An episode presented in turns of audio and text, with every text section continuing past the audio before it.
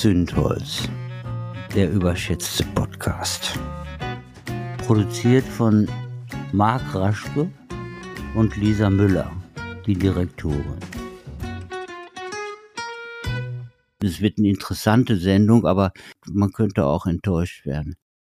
Deutscher Herbst. Deutscher Herbst? Ja, nee, so, so ein deutscher Herbst nicht. Ähm, man spricht ja. Äh, sehr braun. Auch sehr braun. Die Blätter sind sehr braun, das stimmt. Ähm, äh, und selbst die gelben werden braun und die Schwarzen sind auch irgendwie braun. Aber äh, nein, es gibt ja diesen, diesen deutschen Herbst so im Sinne von heißer Herbst, im Sinne von seinerzeit RAF und so. Das war ja so ein mhm. Begriff dafür. Ähm, also die Frage ist, sind wir jetzt bevorstehend einem Terrorherbst entgegensehend? Also sprich, ne, wir haben jetzt ja Islamisten-Demos gehabt. die Klimakleber. Die Klimakleber immer noch. Und müssen wir nicht dringend unsere Verfassung jetzt mal ändern? Weil das war jetzt ja auch ganz dringend von der CDU gefordert. Wir müssen jetzt die Verfassung ändern, weil alle, die jetzt nicht so demonstrieren, wie wir uns das vorstellen, die müssen jetzt quasi eingedämmt werden im Verfassungsrecht. Ja. Und, ja. Versammlungsrecht auch. Genau, ne? Versammlungsrecht. Das muss jetzt nur noch für die gelten, die dann im Sinne der CDU demonstrieren. Ja, also friedlich bei Kaffee und Kuchen am besten. Genau. Am und besten danach ist er wieder gut. Dann konnte man sich einmal aussprechen. Hast genau. du gesagt, was du sagen wolltest? Gute Nacht. Ganz genau. So. Das äh, ist äh, der Herbst, wie er uns bevorsteht. Ansonsten, ich bin ein großer Freund des Herbstes, also mhm. jahreszeitlich. Ich auch. Und vor allem, weil es nicht so heiß ist wie im Sommer. Genau, und nicht so kalt wie im Winter, obwohl ich den Winter auch noch mag. Ähm, also ich würde sagen, Herbst, Winter, Frühling, Sommer ist so meine mhm. Abstufung. Herbst, Frühling, Winter, Sommer. Okay, ja gut. Aber ich weiß nicht, wie es euch da draußen geht, wie ihr so die Abstimmung habt, aber also ich finde, Herbst hat auch immer eine, ist auch immer eine Chance, irgendwie nochmal so ein bisschen drüber nachzudenken, was eigentlich so passiert ist übers Jahr. Also ich mag das auch ein, eine Jahreszeit des Wandels. Mhm. Ja ist eben nicht so dieses starre, also ich persönlich kann überhaupt nichts mit dem Sommer anfangen, dieses, diese Leute, die dann immer so feiern, dass quasi auch ein Wetter herrscht, da ist dann keine Wolke am Himmel und man hat fast eine bleierne Schwere vor Wärme, die dann über allen liegt. Mhm. Und ich weiß immer nicht so genau, was ist dann? Und dann wälzt du dich von einer Stelle zur nächsten, schwitzt und machst und tust und. Bleh. Ich glaube, andere Menschen schwitzen halt nicht immer so viel wie wir. Das kann sein. ja, auf jeden Fall ein spannender Einstieg. Das war sehr wild. Aber kommen wir vielleicht mal zu unseren Themen. Genau. Strohfeuer.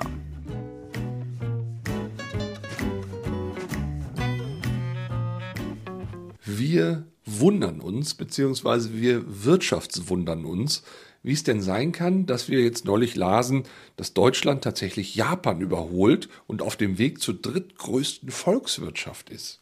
Ja, und ich finde, die Schlagzeile ist noch gar nicht so gigantisch gespielt worden, im Gegensatz zu anderen Schlagzeilen, wo CDU-Politiker wieder mal sagen, die Wirtschaft geht den Bach hinab. Ja, genau. Also wenn das hinab bedeutet, dann mehr davon. Man muss natürlich dazu sagen, es gibt so ein paar Faktoren, die das natürlich begünstigen. Unter anderem dann auch hat das mit Währungen zu tun, die dann so miteinander und gegeneinander dann auch natürlich eine Wirkung haben. Aber trotzdem ist es doch erstaunlich, dass voraussichtlich in diesem Jahr 2023 die deutsche Wirtschaft, also das deutsche Bruttoinlandsprodukt, höher liegt als bis dato Platz drei, nämlich Japan. Mhm. Japan kommt also ungefähr auf 4,23 Billionen US-Dollar und Deutschland auf 4,43 Billionen US-Dollar. Also durchaus auch ein gewisser Abstand. Wie funktioniert das denn, wenn die Grünen die Wirtschaft die ganze Zeit kaputt machen und ja. alle, alle, 100 Prozent genau. der Unternehmen alle abgewandert sind? Natürlich, die sind ja alle abgewandert oder packen gerade ihre Sachen oder die, die noch bleiben, die jammern aber auf jeden Fall, mhm. weil es ja alles so schlecht ist. Ne? Und das Lustige ist ja auch, der Export ist eingebrochen, aber äh, verwundert auch nicht, weil ne, es ist eben nicht der kranke Mann in Europa, Deutschland, sondern es ist einfach eine kranke Welt, die da draußen mm. gerade stattfindet. Wir haben eben äh, China, die immer noch eine dicke Immobilienblase haben. Wir haben auch äh, immer noch Krieg und wir haben USA, ja. die sich mittlerweile sehr auf sich selbst wieder beziehen. Und sehr viel Krieg momentan. Man hört doch, also wir wissen gar nicht mehr, auf welchen Krieg wir uns gerade ähm, konzentrieren ja. sollen. Ne? Wir haben da Russland, Russland, ne, wo ja dann ganz viele schreien, ja, dann machen wir mit denen wieder Geschäfte, super Idee. Ja, genau, wollte ich gerade sagen. ähm, ne, Russland, Ukraine natürlich, in Syrien sowieso immer noch Krieg, Israel, Gaza, also ja. die ganze Welt äh, zündelt ja gerade. Eben, und das sind gleichzeitig alles Transportwege für uns oder zumindest führt es dran genau. vorbei. Oder ja. Einzelteile aus den Ländern kommen genau, zu uns, die wir genau. weiterverarbeiten. Genau, aber ich sag nur mal sowas wie Suezkanal und so weiter, das ist ja auch in der Gegend, wo es da jetzt vielleicht bald knallt. Also, oder wo es ja jetzt aktuell ja auch schon knallt, aber ich befürchte, es wird noch mehr. Also alles in allem ist das eigentlich eine Situation, wo Wirtschaft eigentlich extremst schrumpfen müsste. Und in der Tat, wie gesagt, Export haben wir einen Knick. Aber wie gesagt, nicht verwunderlich. Wir haben uns halt über Jahrzehnte abhängig gemacht vom Ausland. Und wenn das Ausland jetzt schwächelt, schwächeln auch wir. Aber erstaunlich ist ja, und das ist immer nur die halbe Wahrheit, wenn die Leute auf die Exporte schauen. Wir haben aber auch gleichzeitig als deutsche Wirtschaft Importe extremst, also von den Kosten reduzieren können. Ja, es hat eben nicht mehr so viel gekostet, die Waren, die wir haben, einzuführen bei uns. Und in dieser Differenz zwischen Export und Import, also Export ist ja das, was wir quasi ähm, verdienen, indem wir es nach außen geben und Import ist das, was es uns kostet, weil wir es reinholen müssen. Diese Differenz war noch nie so groß in den letzten Jahren. Wir haben also mhm. also eine sehr, sehr gute Außenhandelsbilanz. Mhm, wollte gerade sagen, also in, in der Distanz, die ist richtig rum. Genau. Nicht, dass äh, wir viel mehr importieren. Ne? Das könnte man ja meinen, wenn man hört, äh, hier hierzulande kann nichts mehr produziert werden. Genau, es läuft nichts mehr. Aber es ist in der Tat, es gab, ich glaube, vor zwei Jahren ungefähr den Moment, wo wir tatsächlich genauso viel bei Exporten mm, verdient genau. haben, wie wir bei Importen bezahlen mussten. Also genau. sprich, wir hatten quasi eine fast ausgeglichene, weil nicht vorhandene Bilanz, eben genau. eine, die nahe Null lag.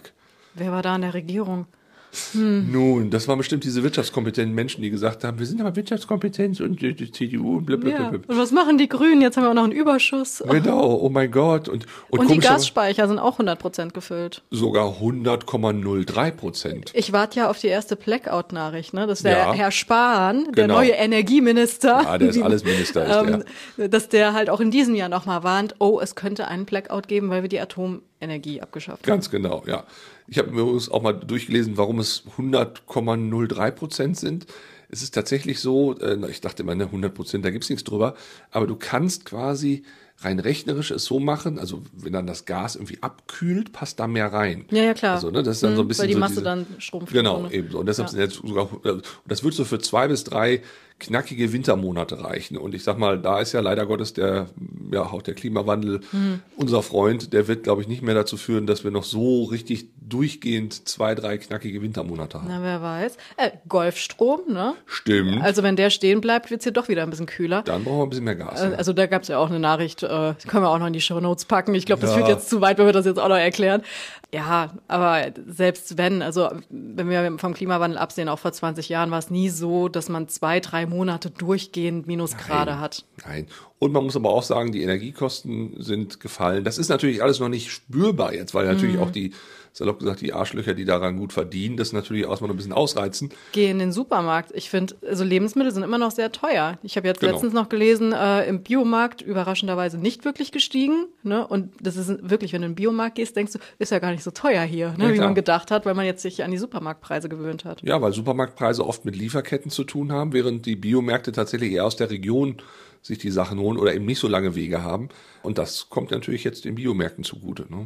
Ja, und weil halt eben auch viele Hersteller von Lebensmitteln ja ohne dem Kunden das genauer mitzuteilen einfach die Verpackungsgröße geschrumpft haben oder genau. den Inhalt oder sowas. Das ne? stimmt. Ja. Ne? Wie ist der Spruch, Schatz, ich habe die Kinder geschrumpft oder was? Ne? Hm. Ich diesen Film mal. So wurden dann halt plötzlich äh, Verpackungen äh, geschrumpft. Ja, hoppla. Äh, noch hoppla. Ähm, aber wie gesagt, die Energiepreise sind eigentlich wieder auf dem Vorkriegsniveau, muss man auch sagen, also vor Ukraine. Und äh, wir hatten ja teilweise jetzt in den letzten Monaten Tage, da haben wir bis zu 70 Prozent erneuerbare Energie gehabt in Deutschland. Und das ist natürlich auch top, wenn wir da jetzt vor allen Dingen weitermachen, auch in dem Tempo. Auch da ist ja, was gewisse Ausbaustufen angeht, schon jetzt das Ziel fürs Jahr erreicht. Wenn wir da in dem Tempo weitermachen, dann sind wir irgendwann unabhängig vom Ausland, was Energie angeht. Und ich frage mich immer noch bei den sogenannten Energieexperten namens Herrn Spahn und Co., was verstehen die daran nicht, dass es doch ein extremer Vorteil, auch im Sinne des Nationalbewusstseins ist, wenn ich als Nation meine eigene Energie erzeugen kann und eben nicht von irgendwelchen dubiosen Drittstaaten abhängig bin? Das verstehen die alle, aber die wollen nicht, dass die Grünen oder die SPD oder wer auch immer, also jemand anders als sie selbst, das ist, der das umsetzt. Ja, klar. Und Punkt. die ja, das und außerdem genau, die Lobby ist sehr stark. Genau, genau. ich gerade sagen. Und die Lobbyisten hängen natürlich mit, mit einer Hand in den Hintern dieser Menschen und ja. versuchen die zu steuern. Also ich klinge mal sehr negativ, wenn ich sowas sage, aber natürlich verstehen die das. Ich kann mir nicht vorstellen, dass jeder einzelne Politiker total dumm ist, auch wenn wir die Nein. gerne so darstellen. Die wissen das doch ganz genau, aber. Die haben aber eben halt ihre Agenda und das genau. muss man den Leuten immer wieder sagen. Ihr könnt auch bei Politikern nur begrenzt auf Vernunft hoffen, im Sinne von, jetzt rede ich mit denen und dann haben die das verstanden. Sie sind doch vernünftig, aber für sich selbst. Ja klar, in ihrer ihrer Welt sind sie mit einer gewissen Vernunft beseelt, das stimmt. Aber das ist eben genau dieses, ne, also die Welt des Politikers funktioniert halt anders. Ja. Ne? Und leider sind sie eben doch nicht mehr die Volksvertreter, sondern an vielen Stellen einfach nur Lobbyvertreter. Mit Feuer spielt man nicht.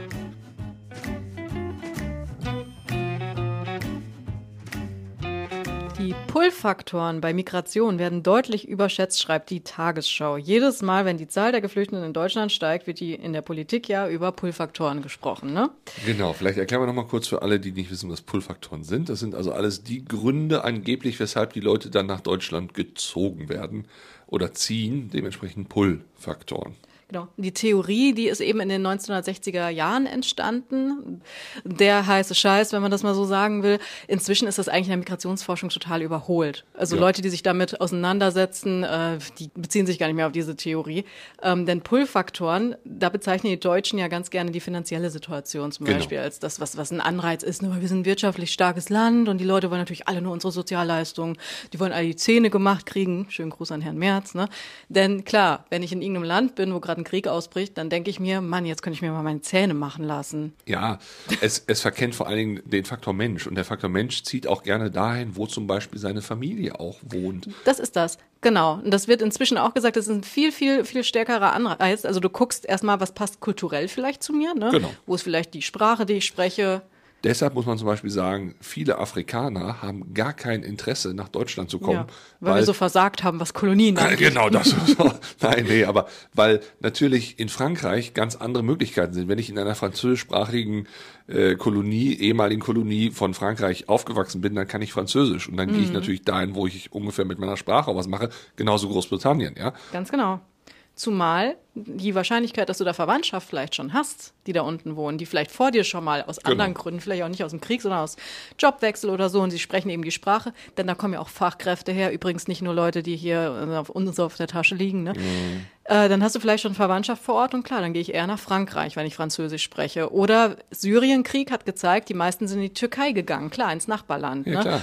Ukraine, die meisten sind nach Polen gegangen. Passt genau. halt auch kulturell ein bisschen besser. Ja, ja, und ähm, ich meine, was man auch sagen muss, ein Pull-Faktor ist sicherlich auch, dass wir eine Demokratie sind. Aber hey, das sind wir nun mal und das ist auch ein schöner Wert. Ja? ja? Also, und dass Menschen dann aus Diktaturen fliehen, weil sie da auch verfolgt werden, weil sie da vielleicht in Gefängnisse gesetzt werden ähm, und lieber in einer Demokratie leben wollen, ja mein Gott, wer kann es ihnen denn verbieten? Na klar, ja, oder auch wenn du eine Familie hast und du musst die finanziell versorgen, damit die nicht verhungern auch naheliegender Grund. Aber auch da, also wenn irgendwas passiert in deinem Land, wenn in Deutschland jetzt ein Krieg ausbricht, denkst du dann, boah, USA geht's doch ganz gut, lass uns über den Atlantik. Oder würdest du dir denken, boah, am besten mal gucken, wo ist die nächste Grenze? Wir wären vielleicht an den Niederlanden oder so. Ja, ne? Ja. ja, deshalb, also ähm, das wird immer nur dann aufgeführt, wenn man versucht, dann eben gerade auch die unteren Schichten gegeneinander aufzureiben. Ja, genau, also das, ist das ja passiert so, gerade ganz, ganz viel. Ja, natürlich. Und das ist wieder eine perfide Te äh, Technik und Taktik, weil die, die dann oben davon ablenken können, dass sie eigentlich das gerade alles managen und dass sie auch alle gerade sehr große Nutznießer all dieser Entwicklungen sind.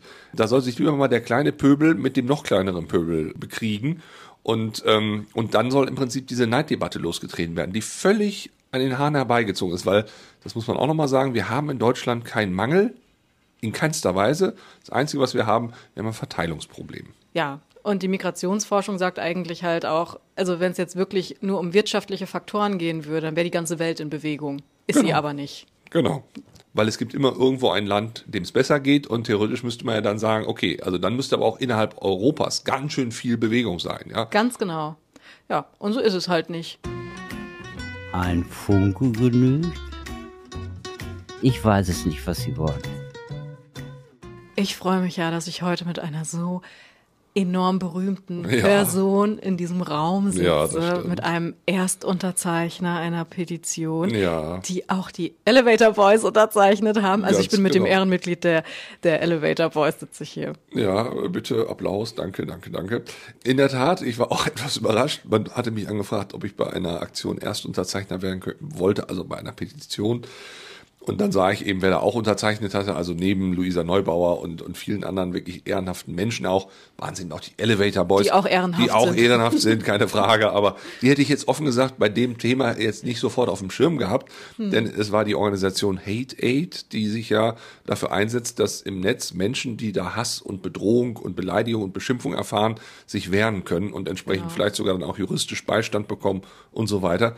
Ähm, ich kann mir aber auch vorstellen, dass auch so Elevator Boys schon extrem viel erlebt haben, was sowas angeht. Das glaube ich auch, absolut. Nein, und deshalb, das war natürlich ein Scherz. Es Ach so, vielleicht kennen gar nicht alle die Elevator Boys. Ja gut, das stimmt, das könnte auch noch sein, ja. Also, naja, wie kann man sie erklären? Berühmt geworden sind sie eigentlich, ich glaube, auf TikTok über Videos, die im Aufzug stattfinden. Und zwar steht man, also so Ego-Perspektive ne, der, des Zuschauers, steht vorm Aufzug, wartet, dass der kommt, und dann geht der Aufzug auf und da stehen halt diese vier, fünf Männer drin, junge Männer ja, um die 20, die Anfang Jungs, 20 so, ne? Jungs, ähm, die dann alle äh, kurz gucken, oh, da will jemand einsteigen, dann, oh, da will jemand einsteigen und dann lächeln sie alle natürlich sehr charmant in die Richtung des Zuschauers, Ganz der genau. Zuschauerin wahrscheinlich, ja, wie genau. sie sich das vorstellen. Und da gab es, glaube ich, genug Menschen, die da in Wallung gerieten. Und ich sage nicht nur Frauen, weil ich glaube, da waren auch einige Männer drunter, und ich sag mal, mit diesem sehr beeindruckenden Övre ihres künstlerischen Schaffens haben sie es jetzt halt wirklich äh, so weit gebracht, dass, dass sie in Talkshows waren, dass sie, glaube ich, sogar mit Heidi Klum zusammen genau. Aufgetreten sind. Also es, ja, manchmal denkt man ja, also vor allen Dingen, stell dir mal vor, du, du, du wachst irgendwann auf und denkst so, damit was könntest du berühmt werden? Und dann gibt's andere, die sagen, ja, ich bin einfach im Aufzug gewesen und habe mich da so ein bisschen mal. Ich sehe halt sehr gut aus. Ja, genau. Jeder freut sich, wenn der Aufzug aufgeht und ich stehe ja, drin. So, eben, ne? Also da machen, da machen sich andere Karrierepläne und andere stellen sich einfach nur in Aufzug. Ja gut, aber wenn man das sehr gut kann, dann wäre man natürlich blöd, wenn man es nicht vermarktet. Ne? Absolut, professionelles Aufzugfahren. Ich habe es noch nie ja, unterschätzt aber, in der Aber das soll gar nicht unser Thema sein eigentlich, sondern Hate Aid. Genau.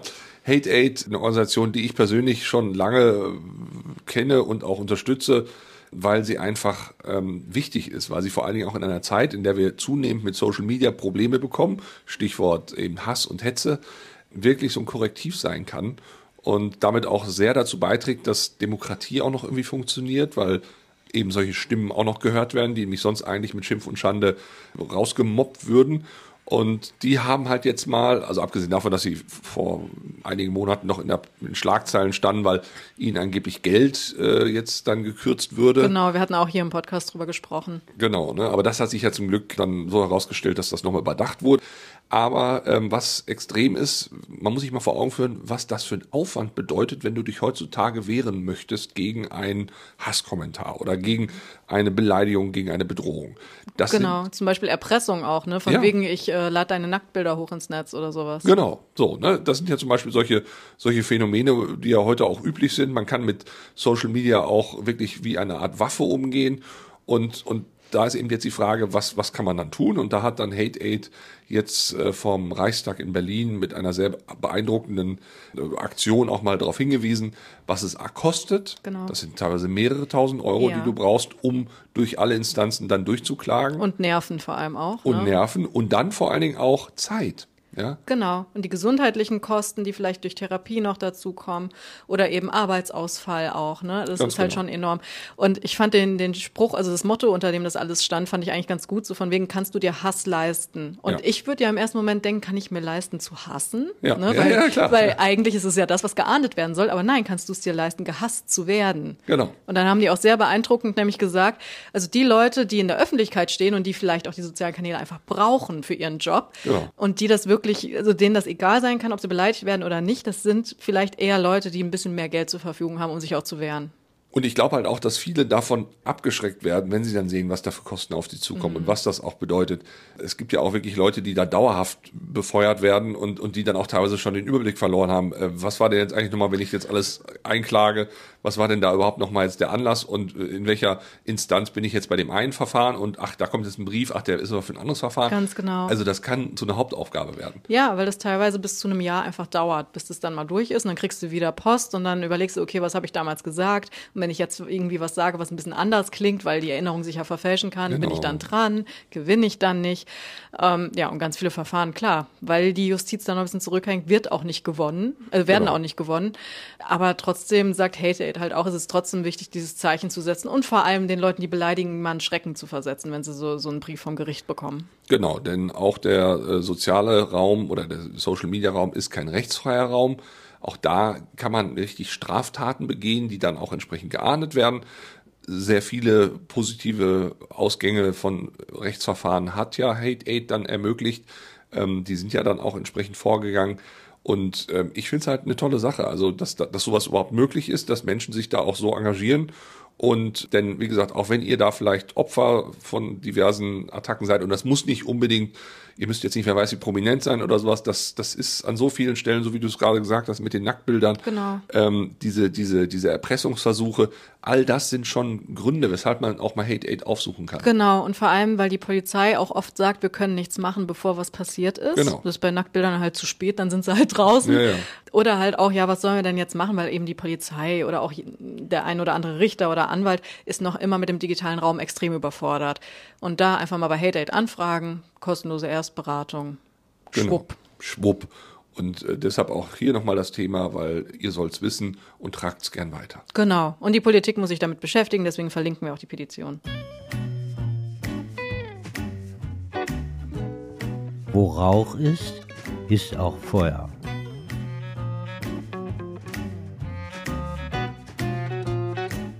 Nun zu einer Nachricht, die mich zutiefst geschockt hat und viele andere, glaube auch. Ja, wirklich?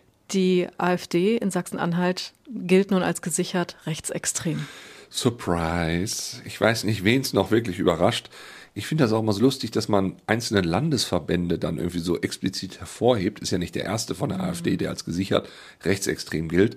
Aber ich denke mal so, das ist doch eine braune Soße. Also wo ist Ja. da jetzt noch die Unterscheidung? Und müsste nicht eigentlich automatisch, wenn sowas äh, entschieden wird, die Bundespartei zur Verantwortung gezogen Ja, werden, da mal aufzuräumen? Ja klar, zumal ja auch die Bundespartei sich auch teilweise personell aus dem Ganzen speist. Ja gut, ich, ich wäre natürlich auch gespannt, wie die AfD da aufräumen will, wenn Ja. es rechtsextrem ist. Aber Natürlich nicht. Ne? Also das ist, äh, aber man muss vielleicht den Leuten, die da sich damit nicht so auskennen, nochmal vielleicht ein bisschen was erzählen. Also der Landesverfassungsschutz von Sachsen-Anhalt hat jetzt gesagt, tatsächlich gesichert rechtsextrem. Das ist die dritte und höchste Stufe. Davor gibt es den Prüffall und den Verdachtsfall. Was übrigens auch vielleicht nicht allen bekannt ist, die AfD als Gesamtpartei ist bereits auf der zweiten Stufe. Also sie wird als Verdachtsfall eingeordnet. Und die prüfen dann halt eben wirklich äh, und äh, recherchieren, was denn da tatsächlich dazu beitragen kann, dass wir da von einer rechtsextremen Organisation ausgehen können. Und es sind eigentlich drei Gefahren, die jetzt in Sachsen-Anhalt festgestellt wurden. Zum einen die Gefahr für die Menschenwürde, denn die AfD in Sachsen-Anhalt strebt tatsächlich ein ethnokulturell homogenes Staatsvolk an. Das heißt, nur ethisch und kulturell vergleichbare Menschen werden zum deutschen Volk gezählt. Das steht quer zum Grundgesetz. es wird sehr einsam in Deutschland demnächst. Ja, wenn die das wirklich durchziehen, dann, dann, dann äh, haben wir nicht mehr viel. Der zweite Punkt, eine Gefahr für die Demokratie. Die AfD Sachsen-Anhalt strebt tatsächlich eine Abschaffung der parlamentarischen Demokratie in der jetzigen Form an. Und das versucht die auch schon seit Jahren. ne. Sie hat dann häufig Verschwörungserzählungen und globalistische Eliten würden angeblich uns äh, alle zerstören und steuern. Also das ist auch ein Punkt, der mittlerweile als gesichert gilt. Und dann der dritte Punkt, eine Gefahr für den Rechtsstaat. Die AfD Sachsen-Anhalt plant tatsächlich eine Entrechtung ganzer Gruppen, beispielsweise von Geflüchteten oder Muslimen, um das angestrebte homogene Staatsvolk zu erreichen. Und das ist eben auch eine Aushebelung rechtsstaatlicher Prinzipien. Entrechtung von Muslimen, da denke ich momentan auch direkt an die CDU, muss ich sagen. Das ist ja das Schlimme. Also viele Sachen, die da besprochen werden, sind, sag ich mal, abends beim Stammtisch eines rechten Flügels der CDU äh, auch. Absolut. Ne? Ja, und es ist ja auch nicht der erste Landesverband, der als äh, gesichert rechtsextrem gilt von der AfD, sondern Genau. in Thüringen ist es ja auch der Fall. Genau, da ist Herr Höcke. Herr Höcke war ja lange auch quasi Kopf des äh, Flügels, also dieses rechten Flügels. Ich glaube, da- das ist der inoffizielle Chef der AfD, Ja, natürlich gesagt. ist er das. Natürlich ist er das. Und, und, und dieser äh, rechtsextreme Flügel hat sich ja dann auch aufgelöst. Aber was heißt aufgelöst? Das ist ja dann pro forma. Die Menschen und das Gedankengut sind ja weiter in der Eben. Partei. Deshalb halte ich im Übrigen auch äh, es für eine absolute Nullnummer, was da jetzt die CDU mit Herrn Maaßen irgendwie zumindest nach außen hin darstellt. Sie wollen ihn ja jetzt doch irgendwie, nachdem der Kreisausschuss da ja irgendwie schon gesagt hat, Herr Maaßen bleibt drin, wollen sie das jetzt eine Instanz höher innerparteilich probieren. Aber ich meine, selbst wenn der Maaßen jetzt geköpft wird, in Anführungszeichen, ähm, die Menschen, die ihn unterstützen und feiern, also er hat ja einen gewissen Rückhalt in der Partei, die gibt's ja weiterhin. Genau. Ja. Und man muss einfach bei diesen Parteien sagen, sie sind in vielen Teilen extremst braun und diese braunen Stellen müsste man eigentlich komplett abschneiden, um überhaupt noch ein einigermaßen adäquates Parteiorgan dazu Genau. haben. Aber Beziehungsweise die AfD müsste man komplett abschneiden, ne? Also so ja, ja, klar. Pflanze, Wurzel schwierig. rausreißen Ja. eigentlich. Man muss vielleicht nur aufpassen, dass wir dann jetzt, wenn wir zum Beispiel auch sagen, die braunen Stellen müssen wir abschneiden, da sind wir ja auch ähm, schon in einer Sprache, die ein bisschen entmenschlicht. Ähm, aber ganz ehrlich, ich kann da auch nur so drauf antworten, weil nämlich die, die da wirklich diese braune Scheiße vorhaben, die entmenschlichen äh, per se. Wir wollen sie ja nicht töten, wir wollen sie nur entmachten. Genau, sie sollen halt weiter ihren Quatsch glauben, so wie es ja auch Reichsbürger im Übrigen immer noch gibt in Deutschland und deshalb auch diese Islamistensache, die wir ja schon eingangs erwähnt hatten. Ähm, Islamisten wird es immer geben in diesem Land, genauso wie es auch Reichsbürger immer gibt. Ja. Und, und aus alledem jetzt einen Riesenfass zu machen, das wird dem natürlich übermäßig ungerecht. Ähm, aber eigentlich äh, hält sowas unser Land aus, genauso auch wie so ein paar Querköpfe aus der AfD, die dürfen halt nur nicht an die Macht kommen. So ist es. Wir haben Islamisten, aber weitaus mehr Nazis. Genau, eben. Und deshalb müssen wir da auch uns ehrlich machen und sagen, dass wir in Deutschland ganz andere Probleme haben als Islamisten. Denn wie gesagt, die AfD, äh, das sind nicht einfach nur nette Menschen, die einfach ein bisschen mal was anders machen wollen, sondern das wissen wir jetzt ja auch spätestens seit Italien. Da basteln sie auch gerade schon wieder rum an der, an der Verfassung, die sie so ändern wollen, dass sie möglichst lange da bleiben, die, die Rechtsradikalen. Und so wird das halt in Deutschland auch sein. Deshalb, äh, ich kann nur davor warnen, dass wir äh, diesem, diesem Leitsatz folgen, wir müssen sie nur in die Verantwortung bringen und dann werden sie sich schon selbst entzaubern. Das geht immer noch von der Theorie aus, dass sie dann mitspielen. Aber so wie ich ja auch gerade vorgelesen habe, sie wollen zum Beispiel gar nicht im klassischen Parlament mitspielen. Das ist denen völlig wurscht. Die, die spielen nach anderen Regeln und die werden die dann umsetzen, wenn sie entsprechend die Macht haben. Dazu gibt es eine schöne Folge von Die Anstalt ich glaube irgendwann Anfang Oktober war die, äh, wo auch relativ gut in, in drei, vier Schritten erklärt wird, wie die sich quasi eine dritte Verfassungskammer im Bundesverfassungsgericht bauen können und dann fangen die an, hier das Land umzubauen. Und jetzt werden vielleicht einige sagen, ja, wäre auch mal Zeit, es funktioniert ja offensichtlich nicht so. Erstens, was genau funktioniert nicht? Also, wie gesagt, Wirtschaft läuft sehr gut zum Beispiel. Ja, ne? klar. Äh, zweitens, es geht sehr schnell bergab, wenn wir eben nicht mal anfangen, wieder attraktiver zu werden für ausländische Arbeits- und Fachkräfte. Ganz genau. Wir müssen einfach gucken, dass wir die Leute auch gerade in so Ländern wie Sachsen-Anhalt da äh, begeistern können, dass sie da bleiben, dass sie das Ja. Land irgendwie toll finden. Obwohl die Stimmung da ist, wie, sie- wie sie eben ist, ne? Absolut. Und ähm, aber ich habe jetzt just heute wieder gehört, glaube ich, oder was gestern, dass jetzt auch in Sachsen-Anhalt die AfD führt inzwischen. Ich weiß nicht, wie wir da eine Willkommenskultur reinbringen wollen, wenn wir andererseits im Prinzip eine Partei dann da an die Macht wählen, die äh, genau das Gegenteil verlangt. Und ähm, also da fehlt mir so ein bisschen die Fantasie. Zumal jetzt ja auch wieder gleiches Bundesland, äh, diese, diese Kita, ne, äh, Anne Frank, wer es mitbekommen hat, ähm, wird jetzt ja auch schon wieder von den Rechten ausgeschlachtet. Ähm, dieser äh, Vorwand, äh, dass ja angeblich die Migranteneltern ein Problem damit gehabt hätten, dass die äh, Kita Anne Frank heißt, äh, ist ja völliger Quatsch. Gibt es auch mittlerweile tausend Dinge oder tausend Interviews auch, auch unter anderem mit der Kita-Leitung, die gesagt hat, dass das, das haben wir so nie gesagt. Ähm, es wurde halt nur so umgedreht und äh, CDU und Co. hauen natürlich jetzt schön drauf, haben natürlich auch die Muslimen damit wieder als Feindbild. Aber eigentlich ähm, ist es einfach nur gewesen, sie haben sich ein anderes Konzept überlegt für ihre Kita. Dieser Namens, diese Namensänderung war auch weit bevor das jetzt in Israel hochging, quasi beschlossen. Ist natürlich jetzt zeitlich ungünstig, aber daraus denen jetzt einen Strick zu drehen, ist eigentlich auch ziemlich ekelhaft und verkennt auch, weil das ist ja das Lustige, denn diese Kita will sich ja tatsächlich Weltenerkunder nennen und ähm, Innen. innen, ja. Und, und das ist es ja eigentlich, die, die Offenheit zu zeigen, ne? wir sind der, für die Welt offen und, und, und begrüßen die Welt bei uns. Das, das ist schon ein starkes Zeichen und deshalb finde ich das eigentlich ein gutes Signal. Aber klar, momentan scheint ja alles recht zu sein und auch alles rechts zu sein. Sieht man übrigens auch daran, dass jetzt ja die Linke kurz davor ist, zumindest als wir hier, äh, diesen Podcast aufnehmen, sich äh, dann tatsächlich als Partei aufzulösen, beziehungsweise als Fraktion aufzulösen, weil sie einfach auch merkt, nach dem Wagenknechtbruch ist sie nicht mehr wirklich, ja, Vorher schon nicht. vorher schon nicht klar. Na. Ja. Ja, da gibt's auch eine Identitätskrise. Programmankündigung. So, jetzt haben wir sehr viel Depression verteilt, was Sachsen-Anhalt angeht, aber es gibt auch da natürlich Menschen, die sehr intensiv daran arbeiten, dass Menschen dort integriert werden, weil sie wissen, wir schaffen das nicht mehr alleine. Und äh, genau, da hast du ja jemanden interviewt.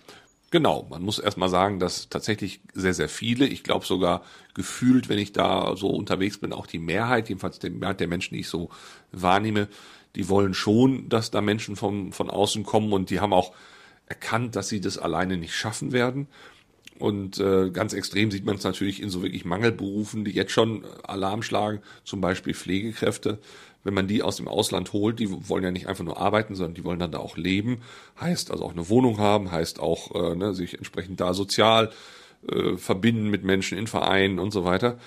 Aber was heißt das denn konkret und was müssen denn zum Beispiel Unternehmen leisten heutzutage, um diese Integration auch zu erreichen? Denn es ist natürlich auch in deren Interesse, dass sich die mühsam Angeworbenen dann nicht gleich irgendwie nach drei Monaten wieder auf dem Absatz kehrt machen und sagen, äh, nee, so war es nicht. Genau, und dass man nicht die Einstellung hat, ja, die können doch froh sein, dass sie hier Arbeit haben. Genau. Die Arbeit haben die auch zu Hause, ne? Genau, oder, oder im Nebenbundesland. Also das ist ja, ne, die müssen nicht in Sachsen-Anhalt bleiben. Aber da gibt es ein, ein wirklich tolles Engagement ähm, eines Krankenhauses. Das Klinikum Magdeburg hat da Integrationsmanagerinnen eingestellt und die sind tatsächlich dafür zuständig, die Menschen, die aus dem Ausland da hinkommen, auch entsprechend dann dauerhaft zu integrieren und nicht nur so weit, dass sie dann am ersten Tag dann irgendwie einen Blumenstrauß kriegen und sagen herzlich willkommen, sondern es geht weit darüber hinaus. Es geht auch darum, die Mitarbeitenden, die dann auch äh, da schon arbeiten, zu integrieren in diese neue Welt, also dass man miteinander da auch was macht, auch auch die, die jetzt da als als als in Anführungszeichen Bio-Deutsche da hinkommen neu, dass die auch integriert werden, denn diese Integration darf sich ja nicht nur begrenzen auf ein spezielles äh, Völkchen oder eine spezielle Kultur, Ethnie, wie auch immer, sondern es ist ja ein Gesamtprozess. Und und den habe ich mit Andrea Böck besprochen. Sie ist da Integrationsmanagerin. Genau. Und da hören wir jetzt mal ein Snippet aus diesem Interview. Nächste Woche hören wir mehr dazu. Allerdings ähm, als Sonderfolge Integration, wo es dann nicht nur um dieses Interview geht, sondern wir schauen uns auch andere Branchen mal an. Und wie funktioniert das eigentlich in Deutschland? Noch ein Eisen im Feuer ist ja irgendwie eine komische Position, oder? Wenn man sich mal so überlegt, Krankenhäuser, Integrationsbeauftragte, ich kenne jetzt erstmal offen gesagt keins, was das so explizit hat. Das wird wahrscheinlich auch der Fehler sein, weil ich denke, die Integration, die kriegt einen unheimlich hohen Stellenwert in der heutigen Zeit, wo Fachkräftemangel einfach äh, dick geschrieben wird. Aber trotzdem machen sich viele da nicht so professionell auf den Weg, sondern sagen dann, ach komm, Integration, das bisschen, das das muss auch so klappen. Warum macht ihr das hier im Klinikum Magdeburg so explizit, dass ihr, du bist ja mit einer Kollegin zusammen sogar genau. Integrationsbeauftragte? Ja, das und natürlich sind nicht nur wir zwei, sondern das ist ein riesengroßes Kompetenzteam, was dahinter steht. Das heißt also äh, die Kollegen auf den Stationen, die ihr Beitrag leisten, großes Lob an der Stelle und natürlich das zentrale Praxisanleiterteam, was äh, signifikanten Beitrag leistet das ist ein riesengroßer Komplex, das ist auch eine, eine Hürde, die man nehmen muss, wenn man das dann möchte. Und ich glaube, viele Krankenhäuser sträuben sich da ein bisschen davor, weil es eben viel Arbeit auch ist, die dahinter steckt. Ja, aber Arbeit, die ja durchaus äh, ein Ziel hat, nämlich äh, ihr seid ja sehr aktiv im Anwerben von ausländischen Pflegekräften. Philippinen, Tunesien, ne, was haben wir noch, Ukraine. Ukrainerin, jetzt kommt noch Indien dazu. Genau. Und ähm, eventuell Mexiko Ende des Jahres. Ja. Aber, aber, und das möchte ich nochmal sagen, auch die nationalen Pflegekräfte liegen uns am Herzen. Das heißt also, Integration hier im Klinikum Magdeburg ist nicht nur international getriggert, sondern auch national. Genau. Denn das ist ja ein interessanter Ansatz, dass ihr eben sagt, äh, Integration, jeder, der hier neu anfängt, egal welchen Hintergrund er hat, äh, braucht ja eine gewisse Form der Integration ins Haus hinein. Wobei natürlich vielleicht wirklich die, die dann ausländische äh, Wurzeln haben, dann entsprechend nochmal vielleicht ein bisschen mehr betreut werden müssen. Denn da geht es ja teilweise wirklich um Fälle, die haben nichts, wenn sie hier ankommen. Ne? Die müssen dann eine Wohnung kriegen, die müssen sogar Möbel kriegen und so weiter und so fort. Ja, das auf alle Fälle. Äh, da sind einige Hürden zu nehmen und da ist Frau Weidner als äh, Integrationsbeauftragte bzw. Managerin diejenige, die das administrativ genau, das begleitet. Genau, ist meine Kollegin, die das begleitet und für den Part, was die Fachlichkeit oder eben die Stationsgeschichten angeht, die Kommunikation, da bin ich dann diejenige, der da einsteigt. Und vor allen Dingen auch in den ersten 14 Tagen, manchmal auch drei Wochen, den Weg auf die Station ein bisschen erleichtert, indem schon mal ein paar Sachen abgeklopft werden. Ja. Mhm. Und das sind ja dann auch so die, die Sollbruchstellen eines, eines Erfolgs, wenn dann im Prinzip eine Pflegekraft, die relativ mühselig hier nach Deutschland gekommen ist, dann entsprechend, also ich habe gehört, bis zu zwei Jahre im Voraus wird da geplant, ne, bis die dann wirklich hier mhm. erscheint. Und dann ist sie hier, dann kann sie auch ein bisschen Deutsch und so weiter. Und dann kommt sie auf die Station und dann ist ja doch manchmal alles anders, oder? Das alles anders. Also das fängt schon an, dass die Kulturen auch andere Ausbildungsmodalitäten haben und somit auch andere äh, Wissen und Kenntnisstand mitbringen. Und das ist das, was wir eben versuchen, in den ersten 14 Tagen so ein bisschen abzuklopfen und vor allen Dingen eben auch so, so kleine Dinge, die so im Alltag hier stattfinden, mit auf den Weg zu geben. Eben auch zeigen, wie funktioniert die Krankenhauslandschaft in, einem, in Deutschland. Das ist doch oft sehr unterschiedlich, gerade weil eben die Pflege sich auch mit der Pflege beschäftigt. Und in manchen Kulturen übernimmt die Pflege eine Servicekraft oder ganz und gar die Familie. Da sind die Berührungen äh, auf einem ganz anderen äh, Niveau. In Indien ist das, glaube ich, ne? dass man da als Pflegekraft ganz anders organisiert ist, als man das hier so tut, weil die, weil die Familie zum Beispiel viel intensiver in die Pflege eingebunden ist, oder? Ja, das, und die Abschlüsse sind einfach, wenn man das mal abgleicht, die äh, Abschlüsse in Deutschland und Abschlüsse zum Beispiel Ukraine oder eben auch Philippinen, Tunesien, die sind ein bisschen anders gelagert. Und das ist das, wo viele eben auch Berührungsängste haben aus den anderen Kliniken, zumindest ist das so ein bisschen mein Eindruck, wenn man da in die Tiefe gehen muss. Und das ist ein Prozess, der äh, sicherlich auch bei uns noch etwas in den Kinderschuhen steckt, das muss man ehrlicherweise sagen, aber wir lernen auch täglich dazu und das finde ich total spannend, ja.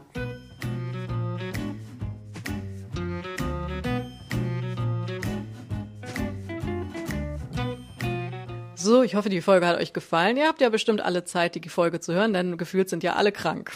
Das stimmt. An dieser Stelle freue ich mich, dass es dir wieder besser geht. Ja, immer noch nicht ganz fit. Maske auf, wirklich. Und impfen lassen. Corona ist eine Bitch. Ja. Deswegen wünsche ich euch natürlich viel Gesundheit. Bis nächste Woche. Zündholz. Der überschätzte Podcast.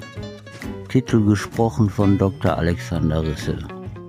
Produziert von Marc Raschke und Lisa Müller, die Direktorin.